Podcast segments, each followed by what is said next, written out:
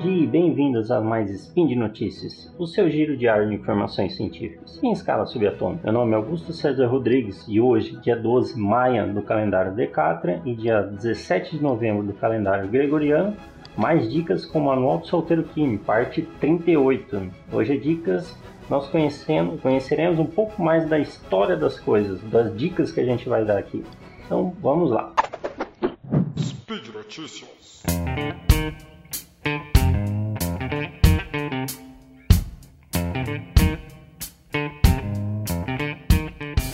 Primeira dica: você sabia que aquelas caixinhas de comida chinesa, quando você pede comida chinesa, claro, elas podem virar pratos? É isso mesmo. As caixas de comida chinesa conseguem abrir para ser usadas como os pratos. É só abrir com jeitinho que dá, certo, que dá certo.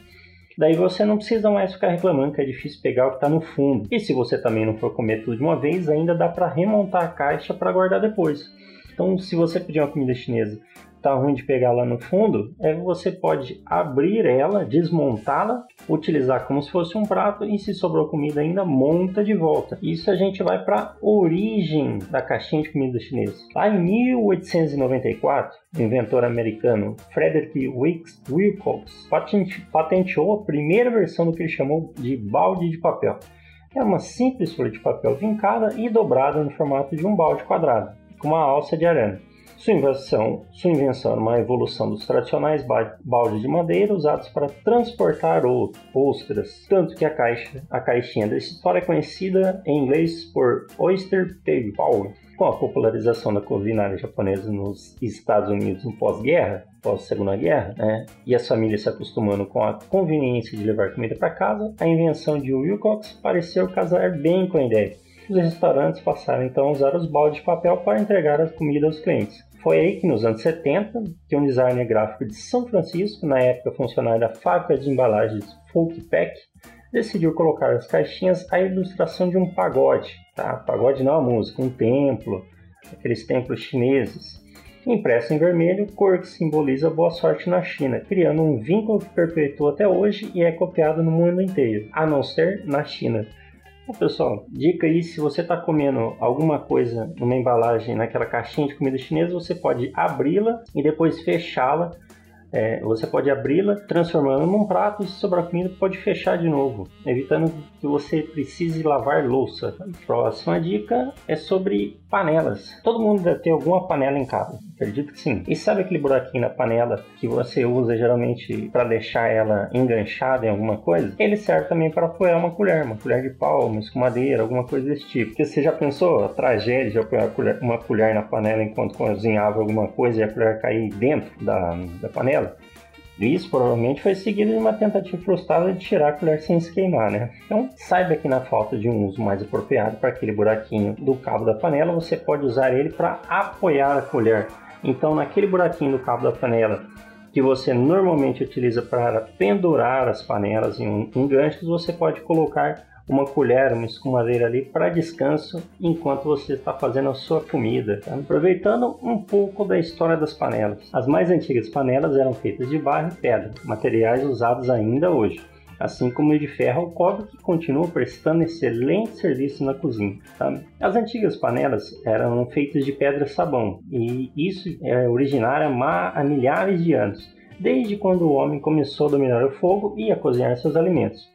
A forma de preparação dessas panelas era através da perfuração da pedra, né, pedra-sabão, na forma de um buraco para a colocação do alimento a ser cozido. Depois, há 15 mil anos atrás, vieram os potes de cerâmica.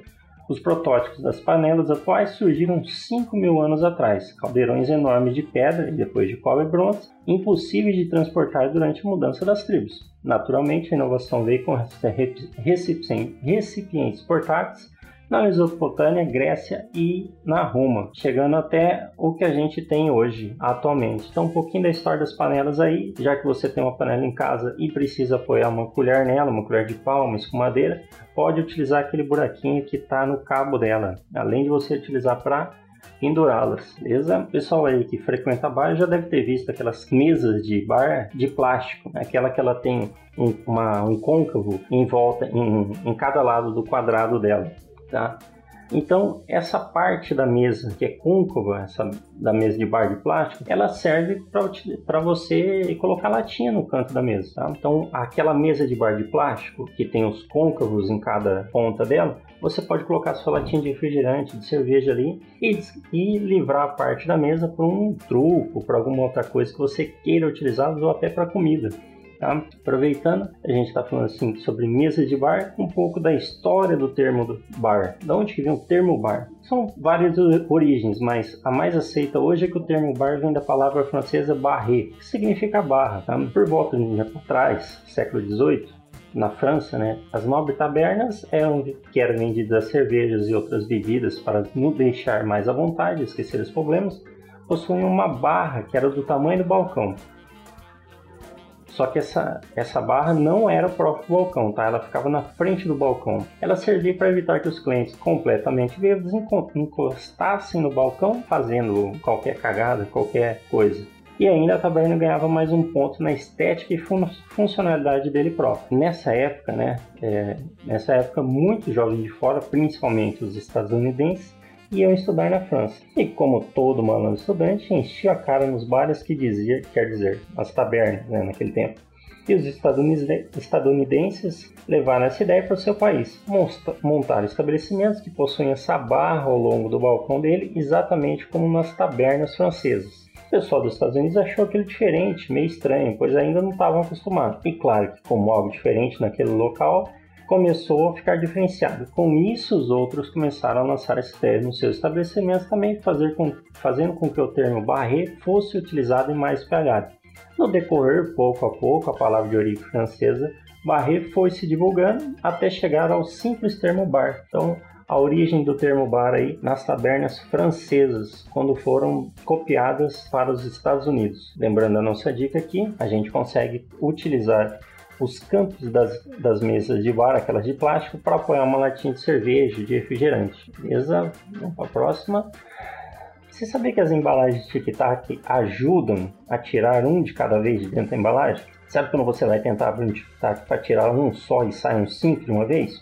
Então, para que isso não ocorra, saiba que a tampa da embalagem Tic Tac tem um compartimento que serve justamente para pegar um só. Basta virar de ponta cabeça e abrir a tampa. Ela tem um ressalto na tampa que vai fazer com que o Tic Tac se encaixe ali, trazendo apenas um para sua mão. Um pouco da história do Tic Tac, né? Tudo começou em 1969, quando a tradicional empresa italiana Ferreiro ingressou no imenso e competitivo mercado americano. Para introduzir sua história de sucesso, a empresa escolheu suas pequenas balas de menta com o nome de Refreshment Mints. As pequenas balinhas refrescantes eram vendidas em embalagem de plástico transparente com abertura na parte superior. Era um produto verdadeiramente revolucionário que inventou uma categoria totalmente nova chamada Pocket Sweets, algo como balas de bolso. Uma das primeiras características exploradas pela comunicação do novo produto foi exatamente a tal caixinha e o barulho que as balinhas faziam quando a embalagem era sacudida.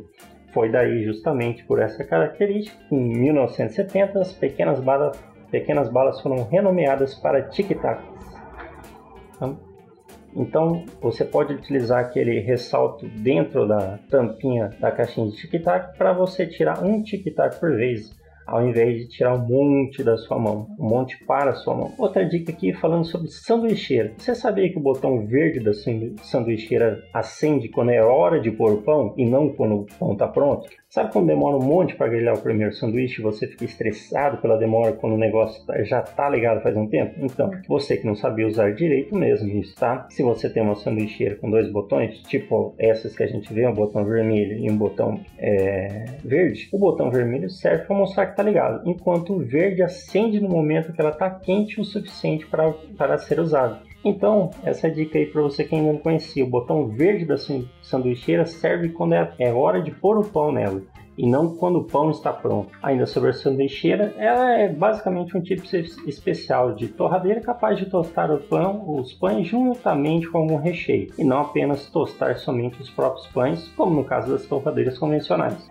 Ela foi inventada em 1974 por uma empresa australiana, Breville. Foi quando ela produziu um tipo de torradeira denominada Snack Sandwich Toaster, o qual foi um sucesso de vendas naquele país, com mais de 400 mil unidades vendidas. Tal produto contou com inovações, como o mecanismo de cortar o pão pela metade, na forma diagonal, fato que marcou aquela torradeira como o primeiro tipo de sanduicheira do mundo. E já que a gente está falando de torradeiras, você sabia que se você virar a torradeira de lado, consegue colocar um pão com manteiga sem fazer uma zona? Você já teve que limpar manteiga de torradeira? Provavelmente é porque você não deve ter feito isso aqui. É bem complicado. Então, para você é, não fazer sujeira numa torradeira onde você colocou um pão com manteiga, você vira ela de lado, coloca o pão nela e aí não vai fazer nenhuma bagunça. Um pouquinho da história agora da, da torradeira e também da torrada, que desde os primórdios da humanidade, o homem já tinha conhecimento que o pão era um pouco mais queimado e se com um pouco, que o pão um pouco mais queimado se conservava por muito mais tempo. Sabe-se, inclusive, que no Egito Antigo a prática era bem comum e se espalhou rapidamente pelas demais culturas. Antes da chegada da torradeira, as pessoas se viravam com o que tinham, geralmente forquilhas, armações de arame com espetos que eram usados para assar os pães girando-os em cima de uma lareira. Foi só aí no começo do século XIX que o engenheiro Albert Mesh criou uma liga de níquel e cromo. Esse metal, conhecido como micromo, era capaz de resistir a altas temperaturas. Não demorou muito para que outros modelos com variações surgissem na sequência. Na América foi criado o primeiro modelo elétrico que torrava ambos os lados, e alguns anos depois, uma que possui ejeção automática. Então, um pouco da história da torradeira para vocês aí que vão utilizar a dica de virar a torradeira de lado para não fazer uma bagunça com pão com manteiga nela. Pessoal, e por hoje é só. Lembra que todos os links comentados estão no post e deixe lá também seu comentário, elogio, crítica, declaração de amor ou beijo para Xuxa. Lembra ainda que esse podcast só é possível acontecer por conta do seu apoio no patronato do Sequest, tanto no Patreon quanto no Padrim. Dê uma olhada no meu texto lá no Deviante é, procura por Games no Lab, você vai encontrar meus textos lá, comenta, vê se você já viu alguma coisa, onde a gente está sempre falando sobre a ciência por trás dos games. Um grande abraço e até amanhã.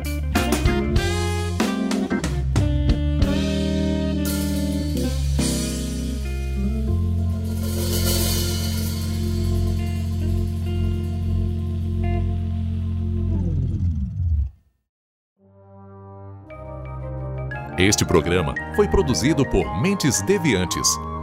deviante.com.br.